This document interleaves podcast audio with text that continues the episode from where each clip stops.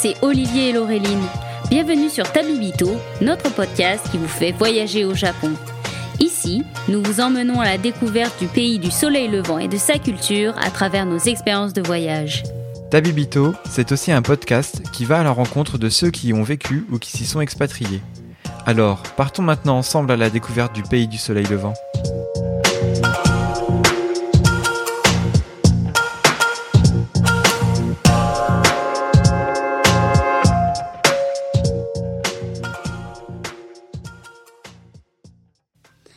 Olivier. Salut Laureline. Bonjour à tous et à toutes. Bonjour à toutes et à tous et bienvenue pour ce nouvel épisode qui entame la saison estivale de Tabibito. Avant de commencer cet épisode, on voulait remercier Marie du compte Jane Procreate sur euh, Instagram, qui est rédactrice euh, chez Journal du Japon et qui nous a proposé de nous interviewer euh, dans un article de, sur le site Journal du Japon. Donc c'était vraiment très très chouette. Euh, C'est un beau complément sur notre épisode 0 des présentations sur le podcast. Donc euh, bah voilà Marie, on voulait te remercier euh, devant tout le monde officiellement et puis on vous invite à aller sur Google, retrouver ce petit article sur Journal du Japon. On vous mettra le lien évidemment dans la description et, et voilà en tout cas c'était avec plaisir qu'on s'est prêté à l'exercice. Bah oui, parce que d'habitude, euh, c'est nous qui posons les questions, donc c'était bien. Et puis en plus, on s'intéresse à nous, tu vois. euh, après trois ans, ça, ça faisait du bien aussi de faire un peu le bilan de Tabibito. Donc euh, ouais, non, super cool. Merci Marie. Et puis donc aujourd'hui, c'est toi Laureline qui va tenir le micro, tu as choisi la destination et tu nous emmènes à Takayama.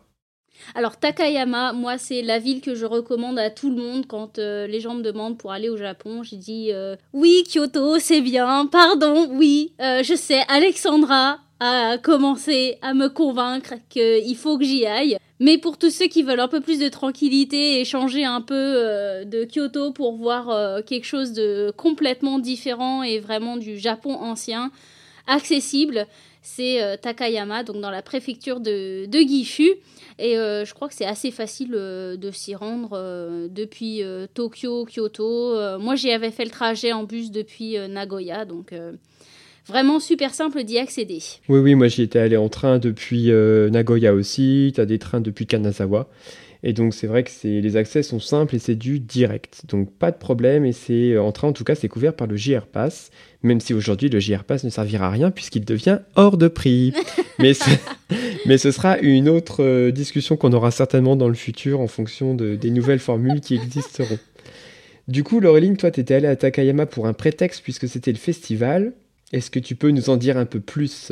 Oui, alors euh, donc c'est le festival de printemps parce qu'il faut savoir qu'il y a deux festivals, festivals, festivals euh, à Takayama. Euh, vous avez le festival de printemps, le Sanno Festival et le festival d'automne qui est donc euh, attribué à un autre temps. Alors c'est marrant parce que moi je me souviens j'avais eu ces discussions euh, dans un- une petite maison thé dont je vous parlais rapidement parce qu'elle a fermé entre temps mais c'était juste tellement bien. Entre temps en fait euh, il, il m'expliquait que même la vieille ville elle est séparée en deux et donc vous avez la vieille ville Honmachi, où vous avez le festival de printemps où tout le monde y va, où il y a plein de, de boutiques, euh, de petits cafés, vous avez- qui est donc euh, plutôt associé au sanctuaire Ié. Et la deuxième partie de la ville, qui est euh, beaucoup plus tranquille, un peu plus résidentielle, qui elle plutôt est associée au festival de- d'automne et qui est associée au, au sanctuaire Sakurayama Hachiman. D'accord, je savais pas du tout. euh, Voilà. Et donc du coup, il consiste en quoi le festival? Alors, c'est. Vous avez les traditionnels. Yatai, vous savez, c'est ces espèces de, de grandes tours sur bois euh, qui font euh, bien. euh, je dirais bien 2 mètres de haut quand même. qui sont portées au travers de la ville.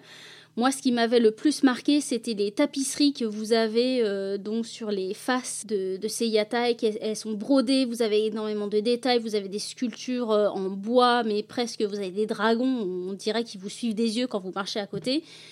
Euh, et ils sont super impressionnants parce que je, alors je sais pas si vous avez écouté notre épisode sur le festival de Hida Furukawa qui est pas loin de Takayama d'ailleurs euh, où pareil c'est un festival qui se passe dans une vieille ville et qui dit vieille ville donc vous avez des murs enfin des, des rues assez étroites Mm. donc de voir ces yatai qui passe, mais à, un cheveu de, dans ces rues-là, entre les bâtiments, c'est toujours super impressionnant.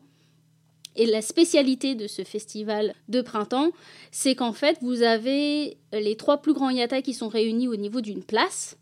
Et là, vous avez un festival de marionnettes. Donc, euh, tout en haut de ces yatai, vous avez une sorte de planche et euh, vous avez des petites marionnettes. Elles sont bougées par des fils, mais les fils, ils suivent en fait. Ils suivent cette planche et ils sont manœuvrés depuis le, petit, euh, petit encart en fait où les gens sont cachés même euh, à l'intérieur. Donc on voit même pas les gens ah manœuvrer euh, les marionnettes. Et donc ça fait un petit spectacle. Je, pense qu'il y a une histoire c'est dommage j'ai pas réussi à retrouver l'histoire donc il y a trois histoires je pense qui sont comptées ou trois bouts d'histoire.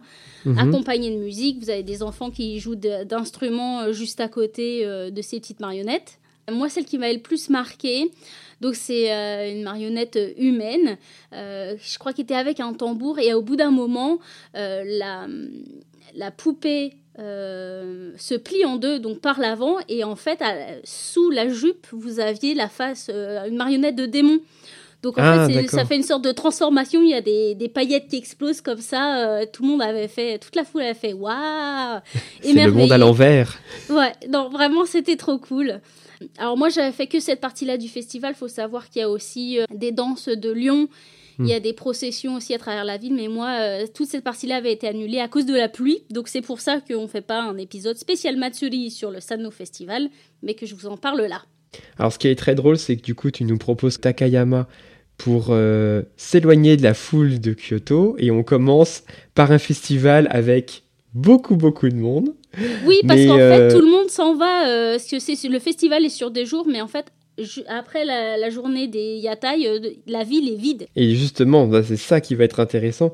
Moi, c'est vrai que j'avais fait qu'une demi-journée, alors j'ai vu assez peu de choses. Mais toi, tu étais resté une quinzaine de jours, c'est ça? Oui, alors j'étais restée une quinzaine de jours, pas que sur Takayama, parce que j'étais allée bah, dans les montagnes, notre épisode 2 pour pour me prélasser dans les onsen euh, parce que c'était juste c'était à une heure de bus euh, de Takayama quand j'avais fait tout ce j'avais fait ce séjour en Ryokan et puis j'étais repartie aussi pour euh, voir le sur une journée le festival de Hida Furukawa. Donc ouais, donc tu as bien profité de tout le secteur quand il n'y avait pas tout ce monde. Alors, qu'est-ce qu'il y a à voir absolument? Numéro 1. Alors, numéro 1, bah, c'est la vieille ville. Donc la vieille ville, c'est le Takayama euh, de la période féodale, avec euh, toutes ces maisons de marchands qui ont maintenant été rénovées en, boutiques de souvenirs, d'artisanat, des petits cafés. Vous avez plein de petits euh, endroits pour snacker. Moi, c'est là où il y a mes, mes préférés, tu sais, les dango, les mitarashi dango. Ah oui. Donc ça, je ne pouvais pas résister à chaque fois. Et puis surtout, vous avez aussi des brasseries à saké. Je crois qu'il y en a trois juste dans Takayama qui ont donc euh, leur boutique dans cette vieille ville. Mais je pense que ça va être toi, Olivier, qui va pouvoir nous en parler un peu plus parce que contrairement à moi qui, était, euh, qui avait dû euh, jouer des coudes dans la foule pour essayer de grappiller un petit verre de saké pour essayer de déguster. Euh, toi, tu avais réussi à te poser et faire une vraie dégustation. Oui, et alors c'est vrai que du coup, ben, en fait, ce quartier-là, Bon, j'étais pas resté longtemps, mais j'avais quand même pris le temps de boire du saké, hein, voilà. mais c'est vrai que pour que les gens se représentent, il y a vraiment un charme de dingue parce que comme tu le disais, les rues sont étroites, c'est que des petits bâtiments en bois sombre qui est très différent des autres rues traditionnelles qu'on peut trouver au Japon au niveau de la couleur du bois. Euh, il y a beaucoup d'artisans, notamment spécialisés sur euh, euh, la menuiserie, les arts de la table, les brasseurs. Et en fait, on a un peu l'impression d'être d'être un peu dans un monde ailleurs. C'est un vrai retour dans le passé. Il n'y a pas de fil électrique. Et donc du coup, dans... enfin, moi, cette rue, j'aurais pu rester quasiment une demi-journée, voire une journée, tellement tu as envie de rentrer partout. Et euh, finalement, voilà, j'avais pas trop le temps. Et en passant devant une brasserie, j'ai été attiré par euh, des bouteilles qui étaient en, présentoir en extérieur et qui avaient les petits écussons du concours Kura Master, donc le ah. concours de dégustation des sakés de Paris. Et du coup, j'étais assez surpris de retrouver en fait les médailles qui sont décernés par des sommeliers français pour euh, faire connaître le saké en France. Donc on vous en parlait dans notre épisode 7. Et en fait, je me suis rendu compte que c'était un argument de vente au Japon.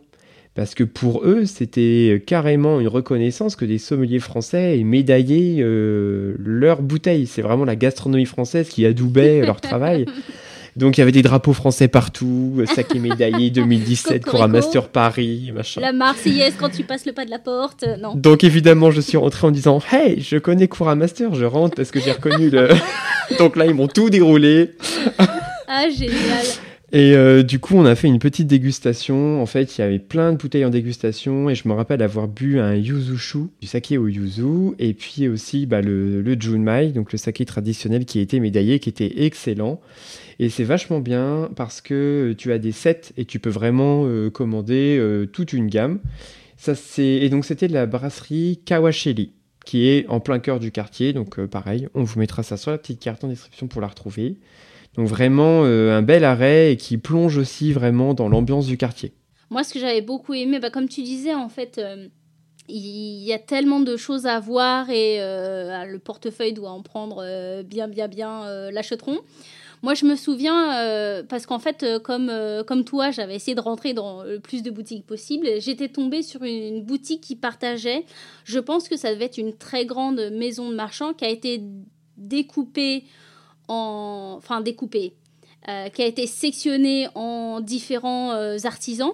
Et donc en fait, au centre, tu avais une sorte de petite cour pavée avec euh, un, un, momiji dans la cour. J'étais tombée sur une dame qui vendait sa poterie. Vous pouvez la retrouver sur Instagram. Je pourrais vous mettre ça dans la description de cet épisode. Je crois que c'était la poterie Busan.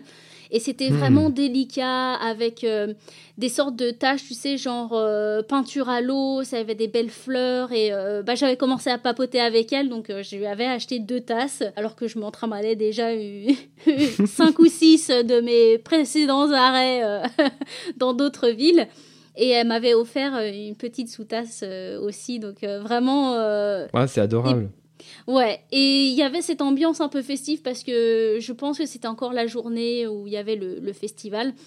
Donc euh, il y avait cette ambiance vraiment festive. Bon, faut, faut un peu jouer des, des, coudes, mais quand tu tombais sur un petit endroit un peu calme, euh, voilà, tu pouvais euh, un peu profiter de, de l'ambiance un peu spéciale qu'il y avait dans la ville. Mais c'est vrai que c'est vraiment le quartier de l'artisanat. Enfin, pour tous ceux qui aiment, euh, qui aiment l'artisanat japonais, la ville est vraiment spécialisée voilà, sur le saké. Euh, comme tu disais, il y a pas mal de poteries, beaucoup de choses avec du bois, mais les objets sont magnifiques. Et en plus, que voilà, les gens sont accessibles. Donc, euh, c'est vraiment, vraiment chouette ce quartier. Et moi, du coup, le midi, j'avais aussi mangé bah, dans une petite boutique du quartier qui a été rénovée en restaurant. C'était peut-être d'ailleurs un restaurant historique. Il s'appelle euh, le Hidatakayama Kyoya. Et donc ça, c'est pareil, c'est un truc que je vous recommande à faire si vous passez par la ville. Euh, donc pareil, un vieux bâtiment en bois, très haut de plafond, tout traditionnel, des poutres magnifiques. Et donc on mange en fait sur des petites tables basses avec des petits coussins. Et au milieu, la table est euh, composée d'un grand brasier, un grand brasero. Donc on mange même à plusieurs sur les tables. En fait, c'est vraiment des grandes tables. Ah. Et en fait, tu cuisines, euh, enfin, tu, tu, cuis ta viande et tes légumes directement au charbon dans, euh, dans l'espace de restauration avec tes voisins, quoi. Donc l'ambiance est ultra conviviale et euh, c'est du bœuf de Hida qui est l'équivalent du bœuf de Kobe. Donc excellent, super ambiance. et bah voilà, si vous n'avez pas les moyens de vous payer un ryokan, ça permet voilà, de goûter vraiment à des très bons produits locaux. Euh, pour euh, pas très cher. Et tu, oui, d'ailleurs, j'allais dire, tu te souvenais un peu de la tranche de prix euh? De mémoire, tu avais des sets qui commençaient autour de 1600, 1800 yens. Et puis ça pouvait monter à 3500 peut-être au max selon le grade, la, fin, la qualité de la viande. Et puis si tu prenais viande ou pas viande, mais je crois qu'il y avait des options végé de mémoire. Mais c'était, enfin moi j'étais surpris par les prix, par les prix et puis vraiment par le côté expérience où bah, le cadre est super chouette avec ce brasier dans la table. Euh. Ouais, ouais, bah oui. Non, puis euh, comme en plus es dans, dans, cette vieille ville, tu dois un peu avoir l'idée de... C'est un autre Japon, tu vois, parce que forcément, nous, on s'imagine... Euh, quand les premiers voyages que tu fais, tu t'imagines Tokyo, la technologie, le Japon et le, futur, alors que non, pas du tout. Ils, font ils sont encore au fax, les amis. Donc, euh, moi, à chaque fois que les, les, les, gens me disent Ah, mais le Japon, pays futuristique, je leur dis J'utilise le fax. Et là, tout de suite, ça calme. mais c'est vrai que tu as raison. Tu as un peu l'impression de te dire Bah voilà, euh, ce resto, typiquement, euh, c'est le resto du pèlerin ou du samouraï. tu, reviens, tu viens de ton de ton pèlerinage ou de ta marche de 20 km, tu te poses euh, avec tes, des autres voyageurs à côté, tu cuis ta viande et puis tes légumes sur le brasier, tu passes un bon moment, tu bois un verre. Et voilà, c'est vrai qu'on est projeté ailleurs. Parce qu'en plus, oui, ce qu'on n'a pas dit, c'est que Takayama, donc dans la préfecture de Gifu, c'est un peu niché au... près des, des montagnes. Donc c'est toute une région qui est, qui est vallonnée de, euh, de collines, mais aussi de montagnes. Quand on, Takayama, quand on monte un peu, euh, parce que c'est vraiment, il y a, y, y a, des vraies collines. D'ailleurs, on vous en parlera un peu plus tard. Il y a des, des, petites randonnées à faire. Quand vous prenez un peu de la hauteur, vous avez direct euh, la vue sur les, monts enneigés euh, au loin. Quoi. Donc euh, on peut s'imaginer effectivement que c'était euh, une ville transitoire aussi pour les gens qui, étaient à voyager entre Kyoto, Nagoya ou, Tokyo. Quoi. Donc ça, ce petit coin-là, c'est vraiment à faire toute la journée. Mais toi, Laureline, tu avais fait en plus un marché spécial autour de l'artisanat qui se tient le matin. Oui, alors il me semble qu'il y a deux marchés euh, matinaux, mais il y en a un qui est tenu tous les jours, euh, toute l'année. Euh, ça s'appelle le Miyagawa Morning Market. Donc ça se passe entre 6h et midi. Et donc là, en fait, ça longe toute la, rivière principale, celle qui est bordée. Alors si vous cherchez dans Google Takayama, une des photos que vous allez retrouver, c'est le pont, un pont rouge qui, mais rouge vermillon, un peu comme les, les torii euh, sous les sakuras, euh, parce que toute la rivière est bordée de sakuras. Ah. Euh, et donc, ce, ce, petit marché, il se passe tout le long un peu en suivant en continuité de la vieille ville, mais sur les bords de la rivière. Et donc, vous avez euh, donc des, des, petits artisans qui vendent des petits bibelots. Euh, vous avez des, euh, de quoi euh, grignoter. Moi, j'avais mangé, bah, c'est là que j'avais testé le bœuf de Hida, mais en sorte de yakitori, tu sais, les brochettes. Ah oui. Voilà. J'avais adoré. Ah, mince. J'avais retrouvé le nom il y, a, il, y a, des années et puis j'ai oublié. C'est en fait une, la pâte de riz qui, est, euh, qui a été euh, fait en pas en onigiri mais en sorte de galet plat et ouais. qui avait été grillé avec de la sauce par-dessus donc c'était caramélisé. Oh, j'avais adoré ce petit truc-là, c'était trop bien. Et, euh, et en fait, euh, pareil, les gens, ils sont super accessibles. Euh, parler aux gens. J'avais acheté ma petite poupée Salut Bobo, donc la petite poupée rouge qui représente normalement un singe. Je l'avais acheté à une petite mamie qui, qui les vendait comme ça. Et puis, c'est quand on dit marché, voilà, elle avait son étal à même le sol sur, sur la rue, quoi. Donc, ça fait un peu ambiance aussi brocante, tu sais, comme nous on a ouais. ici aussi. J'avais testé un étal qui vendait du café dans des, des tasses en gaufre, donc tu pouvais manger ah, la tasse. C'était rigolo. Bon, le café était pas oufissime, mais l'expérience était rigolote. Mais du coup, c'est vrai que c'est vraiment sympa parce que hum, souvent, enfin, il existe des brocantes au Japon, mais c'est des jours fixes dans certaines enseignes de temples, alors que là, c'est tous les, tous les jours en fait. Oui, tous les jours, euh, toute l'année. Donc voilà, ça serait dommage de passer à côté parce que vous avez des produits euh, fermiers, des produits locaux, les légumes, tout ça, tout ça. Donc euh, ouais, vous pouvez même faire vos petites marchés du matin. Et donc du coup, après cette petite balade matinale, tu nous conseilles quoi? Bah moi je vous conseille alors si vous êtes vous êtes acheté euh, la poupée Salut Bobo euh, vous avez le temple euh, que je vais vous retrouver le nom incessamment sous peu le Hida Kokubunji pour vous imaginer Takayama vous avez la, gare. Quand vous vous dirigez vers les montagnes et les collines vous avez la, partie un peu plus moderne. Et ensuite vous traversez le pont et vous avez la vieille ville. Et donc ce, petit temple, il est juste avant la vieille ville. Et à l'entrée, vous avez une sorte d'alcôve avec plein de, de salubobos de toutes les tailles et de toutes les couleurs. Et puis c'est un petit temple vraiment euh, super tranquille. Il n'y a personne qui visite parce qu'à part cette petite alcôve, euh, bon voilà, il y a juste une pagode et de, vieilles euh, statues. Mais voilà, si, si vous voulez faire des, jolies photos de salubobos, c'est tout mignon. On vous mettra une petite photo dans un post Instagram pour vous montrer quand même, parce que c'est vraiment la mascotte qui représente la ville, et c'est vrai qu'elle est toute choupie. Oh, puis, euh, tu, moi je me souviens plus, mais c'est quoi un peu l'histoire de la Salut Bobo, Olivier? Bah, en fait, c'est euh, les grands-mères qui les confectionnaient pour leurs petites filles. Euh, C'était pour leur porter chance pour le mariage ou quelque chose dans le genre au départ.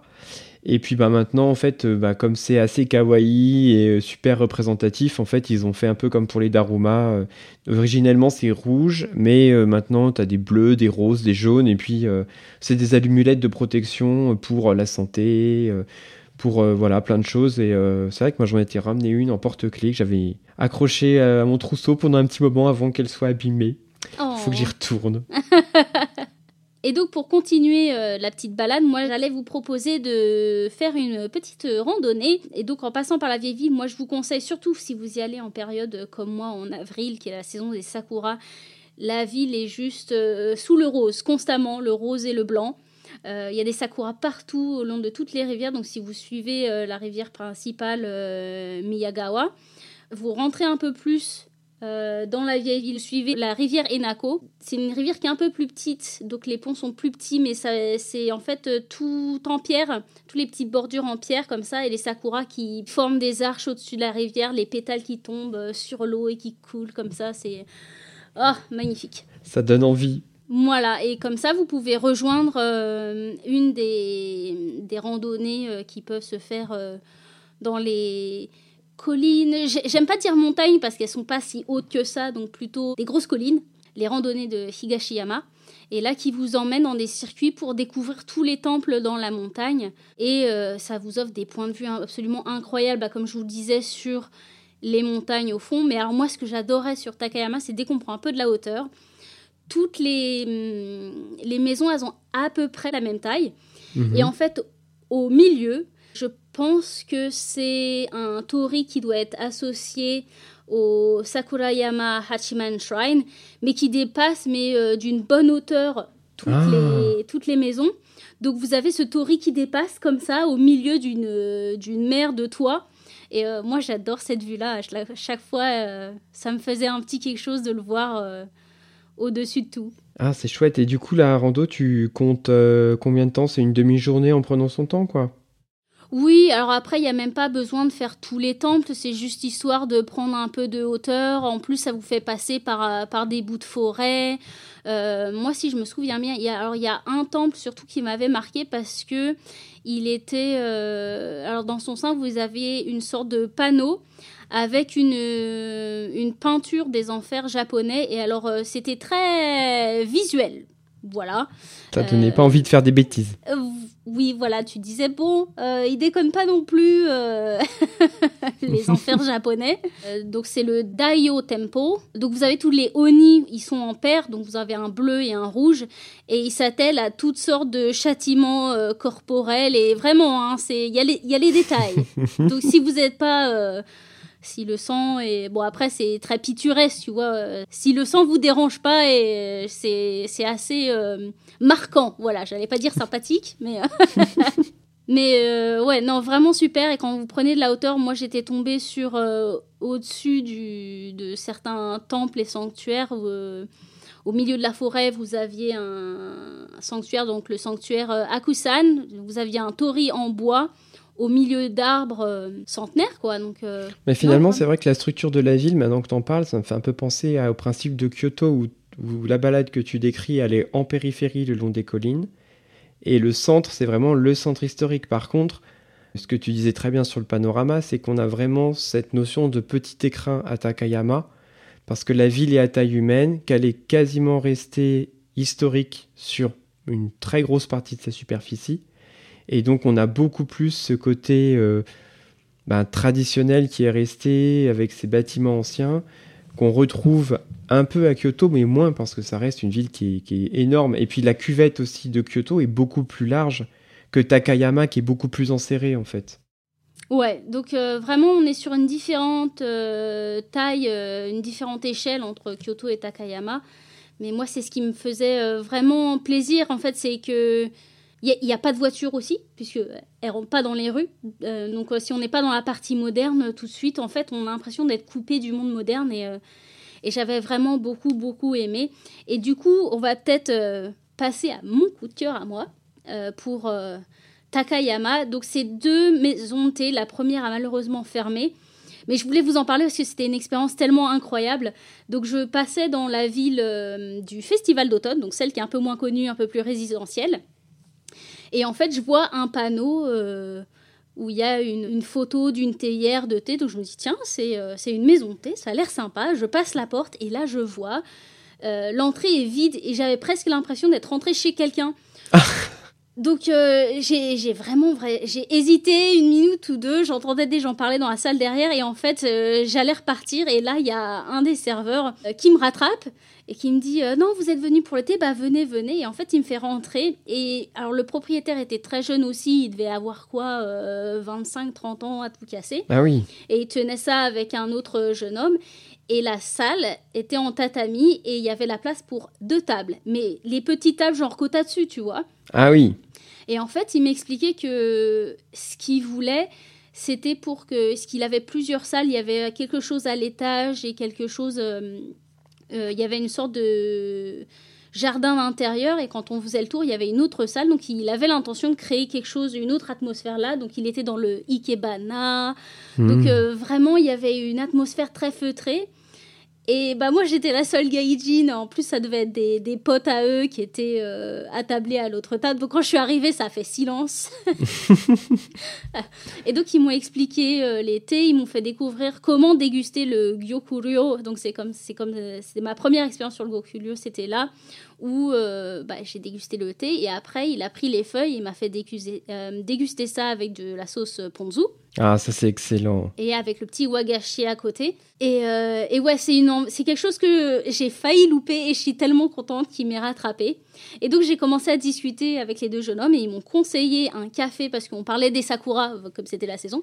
Et il m'a dit un des plus beaux sakura, il est en haut de cette colline là et tout en haut vous avez un autre café qui s'appelle le café Ichi dans lequel je vais vous emmener parce que lui il est ouvert et vous pouvez toujours y aller. Ah, chouette. Voilà.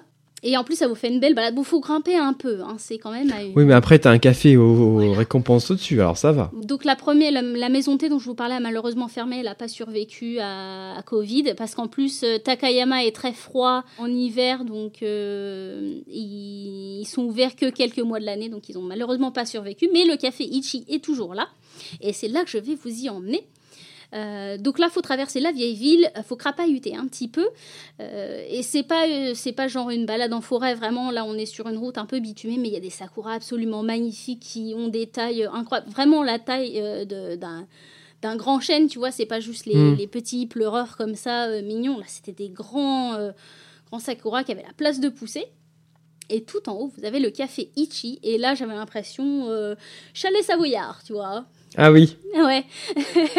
Donc tout le bâtiment était en bois. Quand vous rentrez, ça fait un peu, tu sais, euh, la façon dont le Japon imagine l'Occident. Tu sais, c'est euh, cette idée de chalet revisité en mignon, genre. euh, Le côté un peu romancé, les petits. Exactement, ouais. ouais, ouais, je vois.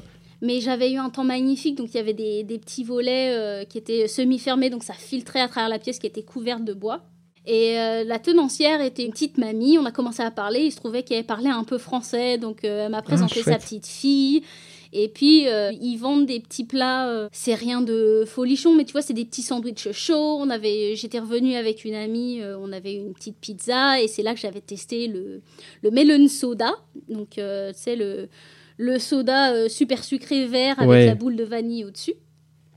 Et ils ont une terrasse et il y a une vue absolument incroyable sur la ville et sur les montagnes. Euh, Franchement, je vous recommande d'y aller. Euh, parce que euh, ouais, j'ai l'impression d'être rentrée dans une sorte de, de bulle, euh, pas temporelle, mais vraiment particulière. Et vraiment, elle ça m'avait beaucoup touchée. Bah, j'ai envie de dire, ça sent les vacances en fait, tout simplement. Voilà, c'est ça. Donc voilà, ils sont encore ouverts. Je pourrais vous retrouver. On vous mettra l'Instagram du Café Ichi. Donc comme ça, vous pouvez retrouver aussi. Et puis ça sera bien sûr tout ça sur la carte euh, qu'on vous donnera dans la description de cet épisode.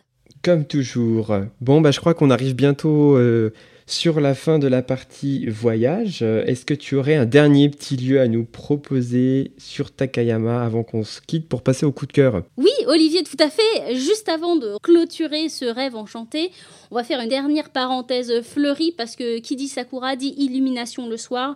Donc je ne peux que vous conseiller de rester sur Takayama.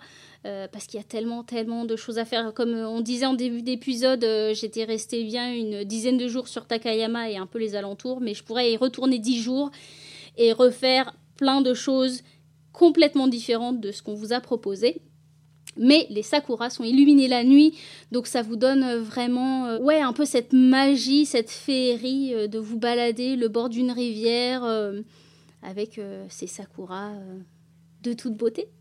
Et puis encore une fois, en grand monde, j'imagine. Donc tu as un peu l'impression d'avoir la ville pour toi, quoi. Ouais. Ouais, ouais. Donc euh, vraiment, euh, voilà, Takayama, c'est une de mes villes préférées au Japon et je ne peux que vous conseiller d'y aller.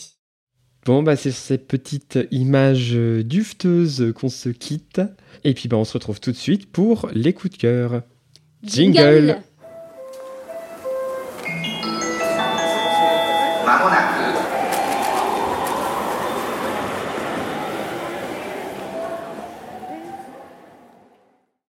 Et nous voici donc dans la section coup de cœur et bah, je vais te laisser la place Olivier parce que moi ça va me laisser le temps de me rafraîchir un peu euh, le palais. Alors, eh ben, pour ce coup de cœur, j'ai choisi pour changer un compte Instagram, alors que vous connaissez peut-être parce que euh, donc c'est une personne qui est énormément suivie. Je ne sais pas si tu connais Laureline. Donc elle s'appelle Kyoko1903. Alors le nom ne fait pas rêver comme ça. En fait, euh, pour t'avouer, c'est un compte qui m'a été suggéré par Instagram, donc c'est pas quelqu'un que je suivais au départ. Et je me suis dit, enfin je me suis fait un peu embarquer au départ par les photos qui sont très très très travaillées. Donc c'est vraiment l'image de l'Instagrammeuse de base qui fait des photos ultra travaillées, très scénarisées, euh, du style à mettre une robe euh, d'une couleur qui va matcher avec le paysage. Ah. Euh, personne sur les photos, des paysages de dingue à chaque fois, des ryokan de dingue. En fait, le, presque le truc un peu trop parfait et trop m'as-tu vu, trop Instagram. Tellement toi. Mais voilà, c'est pas du tout moi. Mais je me suis quand même laissé prendre au jeu au départ en me disant, après tout, ce sera mon petit compte secret que je partagerai pas le, le compte. voilà un peu à trappe-nigo. Et en fait, c'est pas du tout ça. Et c'est vraiment ça qui me plaît beaucoup chez elle, parce que certes, elle a le code de l'Instagrammeuse qui peut avoir un peu l'impression de faire too much, mais par contre, sur ses partages, c'est l'une des seules à indiquer clairement toutes les localisations exactes des lieux qu'elle visite. Et souvent dans ses posts, euh, elle fait aussi des posts thématiques, par exemple euh, euh, sur les tories, et elle va vraiment trouver des lieux qui sortent de l'ordinaire. Euh, avec des lieux avec des tories jaunes, des tories euh, en bronze, euh, plusieurs zones avec des tories rouges vraiment assez uniques et différents. va faire aussi des petits reportages sur des lieux. et en fait, tu peux du coup enregistrer facilement l'un de ces posts. Et sur une région, tu vas savoir quoi faire exactement pendant 3-4 jours et tu as toutes les indications. Waouh ah, et en fait, je suis content d'être passé un peu derrière ce premier, euh, comment ma première impression qui était de dire euh, l'image est trop parfaite, euh, c'est voilà, c'est le côté Instagram que j'aime pas. En fait, elle a vraiment, elle est vraiment très très douée en photo. Elle a ce côté Instagrammeuse, mais franchement derrière il y a aussi de la qualité et ça fait vraiment plaisir. Et j'ai énormément noté de lieux en la suivant, donc je vous encourage vraiment à suivre son compte Kyoko 1903. Voilà. Euh, très très chouette et vous allez voir les, dès les premières photos, euh, bah, vous allez halluciner euh, voilà, des paysages qu'elle a réussi à prendre, c'est juste fou quoi. Et eh bah ça, ça, fait rêver, on continue un peu dans le, le rêve, c'est bien. Alors moi je vais partir sur du manga. Et alors c'est pas un manga neuf parce que il était déjà de sortie quand j'étais autour du lycée, quelque chose comme ça. Donc les anciens, levez la main. Je pense que vous connaissez, ça s'appelle Digreman. Et en fait, pourquoi je vous en parle, c'est parce que dernièrement, le manga avait été en très longue pause suite à euh, des problèmes de santé de l'autrice, parce qu'en plus, c'est une autrice, oui, on prend. Bien. Euh, surtout de shonen, ça c'est encore plus incroyable. et donc c'est l'histoire de Allen qui a une sorte de bras armé, donc c'est une sorte un peu comme de la possession et de la technologie et de la magie, quelque chose entre les deux, où en fait son bras permet de détruire des démons. Et euh, en détruisant les démons grâce à cette arme euh, particulière, en fait, il sauve leurs âmes. Donc ça, c'est le début de l'histoire. Et donc on en est enfin au tome 27 qui, je crois, est sorti l'année dernière, mais je suis tombée dessus euh, très récemment et je suis voilà, j'ai eu 12 ans à nouveau euh, en me voyant dans les rayons Leclerc avec 4 volumes de Rurouni Kenshin et Samurai Deeper Kyo. J'ai fait Ah, Digreman est de retour. Et, et vraiment, moi, c'est un manga que j'adore parce que déjà le style de dessin est juste incroyable. vous avez des personnages enfin féminins. Bon, il n'y en a pas des masses, hein, mais qui tiennent la route. Euh, où euh, voilà, c'est, ils deviennent pas des personnages secondaires et ils n'ont pas une évolution, euh, où c'est des personnages qui ont besoin d'être sauvés constamment. Euh, voilà, là, il y a de. Ça, ça, tient la route sur les personnages féminins autant que masculins. Et bon, l'histoire, elle commence à être un peu. oulala, faut détricoter plein de trucs. mais vraiment, il y a cette nostalgie qui est toujours là. Et puis, euh, ouais, l'histoire est super prenante. C'est pas manichéen où il y, a le, y a les méchants qui sont méchants et les gentils hmm. qui sont gentils. Euh, où en fait, on découvre que bah, les gentils sont pas si gentils que ça du tout. Et euh, donc voilà, il y a aussi toutes ces cette euh, dualité dans le personnage qui est tiraillé entre euh, ce que lui veut pour lui, ce qu'il veut faire pour aider l'humanité, mais aussi euh, sauver les démons. Donc ouais, je suis retombée accro, voilà.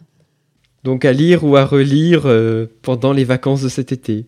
Voilà, donc il y a 27 tomes et j'espère que bientôt on pourra dire qu'il va y avoir un 28 et que la reprise est, vraie, tu vois. C'est pas juste un tome et d'ici 5 ans, il y en aura un autre. Bon, en tout cas, c'est bon signe déjà que ça ait repris. Oui.